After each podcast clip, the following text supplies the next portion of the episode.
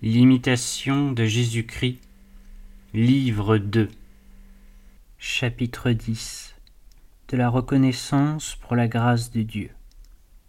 Pourquoi cherchez-vous le repos lorsque vous êtes né pour le travail? Disposez-vous à la patience plutôt qu'aux consolations et à porter la croix plutôt qu'à goûter la joie. Quel est l'homme du siècle qui ne reçut volontiers les joies et les consolations spirituelles s'il pouvait en jouir toujours, car les consolations spirituelles surpassent toutes les délices du monde et toutes les voluptés de la chair. Toutes les délices du monde sont ou honteuses ou vaines. Les délices spirituelles sont seules douces et chastes, nées des vertus et répandues par Dieu dans les cœurs purs mais nul ne peut jouir toujours à son gré des consolations divines, parce que la tentation ne cesse jamais longtemps. Une fausse liberté d'esprit et une grande confiance en soi-même forment un grand obstacle aux visites d'en haut. Dieu accorde à l'homme un grand bien en lui donnant la grâce de la consolation. Mais l'homme fait un grand mal quand il ne remercie pas Dieu de ce don et ne lui rapporte pas tout entier. Si la grâce ne coule point abondamment sur nous, c'est que nous sommes ingrats envers son auteur, et que nous ne remontons point à sa source première. Car la grâce n'est jamais refusée à celui qui la reçoit avec gratitude, et Dieu ordinairement donne à l'humble ce qu'il ôte au superbe. Je ne veux point de la consolation qui m'ôte la componction, je n'aspire point à la contemplation qui conduit à l'orgueil. Car tout ce qui est élevé n'est pas saint, tout ce qui est doux n'est pas bon, tout désir n'est pas pur, tout ce qui est cher à l'homme n'est pas agréable à Dieu. J'aime une grâce qui me rend plus humble, plus vigilant, plus prêt à me renoncer moi-même. L'homme instruit par le don de la grâce et par sa privation n'osera s'attribuer aucun bien mais plutôt il confessera son indigence et sa nudité. Donnez à Dieu ce qui est à Dieu, et ce qui est à vous, ne l'imputez qu'à vous. Rendez gloire à Dieu de ses grâces, et reconnaissez que, n'ayant rien à vous que le péché, rien ne vous est dû que la peine du péché.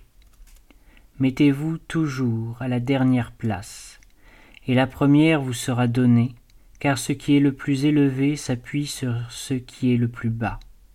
Les plus grands saints aux yeux de Dieu sont les plus petits à leurs propres yeux, et plus leur vocation est sublime, plus ils sont humbles dans leur cœur.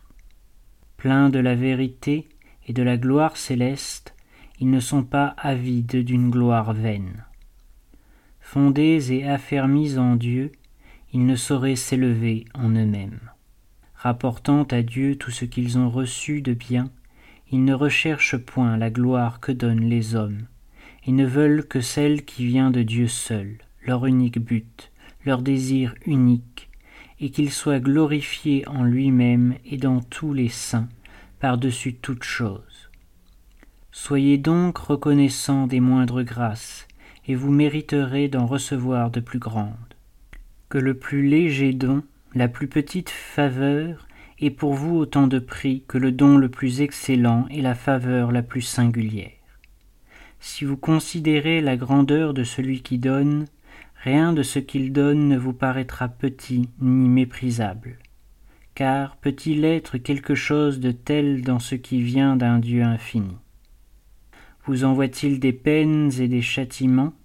Recevez-les encore avec joie car c'est toujours pour notre salut qu'il fait ou qu'il permet tout ce qui nous arrive. Voulez-vous conserver la grâce de Dieu? Soyez reconnaissant lorsqu'il vous la donne, patient lorsqu'il vous l'ôte, priez pour qu'elle vous soit rendue, et soyez humble et vigilant pour ne pas la perdre. Réflexion. L'homme est si pauvre qu'il n'a pas même une bonne pensée, un bon désir, ne lui viennent d'en haut. De lui-même il ne peut rien, pas même souhaiter d'être affranchi de sa misère qu'il ne connaît que par une lumière surnaturelle. Si la divine miséricorde ne le prévenait, il languirait dans une éternelle impuissance de tout bien. Plus la grâce donc lui est donnée avec abondance, plus il a raison de s'humilier en voyant ce qu'il serait sans elle, ce qu'il est par son propre fond. Créature insensée, qui t'énorgueillis des dons de Dieu, qu'as-tu que tu n'aies reçu? Et si tu l'as reçu, pourquoi te glorifier comme si tu ne l'avais pas reçu? Il faut que l'orgueil plie sous cette parole, et que l'homme tout entier s'anéantisse en présence de celui qui seul le retire de l'abîme où le péché l'avait précipité. Il ne se relève qu'en s'abaissant, ce qui faisait dire à saint Paul Quand je me sens faible, c'est alors que je suis fort. Je vous comprends, ô grand apôtre. Ce sentiment qui vous humilie appelle la grâce promise aux humbles et par elle vous êtes revêtus de la force de Dieu même. Que devons-nous point à ce Dieu de bonté, et que lui rendons-nous pourtant de bienfaits? Hélas, dans notre indigence, nous n'avons à lui offrir que notre cœur, et c'est aussi tout ce qu'il demande de sa pauvre créature.